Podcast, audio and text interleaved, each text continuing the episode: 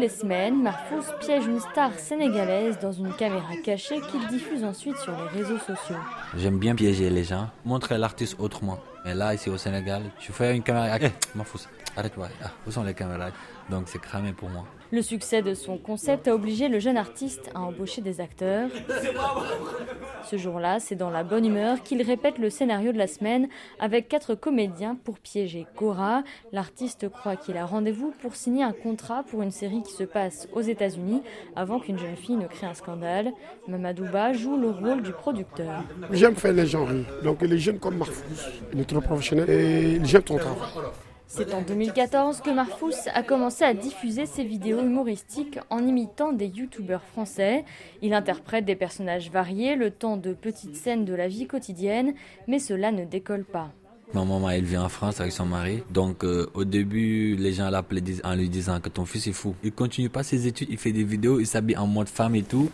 Genre, quand je me moquais de comment les filles font des photos avec la caméra 360, tu vois, ils font comme ça, bouche de canard. Une grande partie aussi de la population ne comprenait pas trop. Disait que c'est un homosexuel. Euh, c'était trop dur parce que je n'étais pas connu. Les gens comprenaient pas le concept. Ça me faisait trop mal.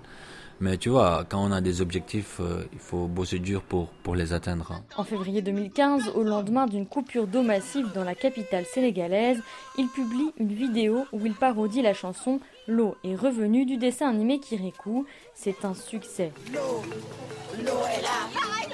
Puis il se fait connaître avec le concept Tom et Jerry version africaine, où il imite les courses-poursuites des deux célèbres mascottes américaines dans une maison familiale sénégalaise, accompagnée de son petit frère. Ce concept m'avait tellement, m'avait tellement boosté aussi. Les gens partageaient mes vidéos. J'avais gagné une grosse communauté africaine, pas seulement sénégalaise. Et des gens du Bénin partageaient ça, des gens de la Côte d'Ivoire. Mais c'est l'Afrique qui gagne. Tom et Jerry, il n'y a pas de parole, il n'y a pas de voix. Il n'y avait que le son. Ouais, ouais, tu tournes, tu fais des trucs et tout ça. Et les gens aimaient, aimaient vraiment. Hein. Sa société a désormais grossi et il mise surtout sur les vidéos de caméras cachées qui dépassent régulièrement les 500 000 vues. Depuis 4 ans, il arrive même à vivre de son art. Ses prochains projets, peut-être lancer sa propre série, s'internationaliser et développer le stand-up.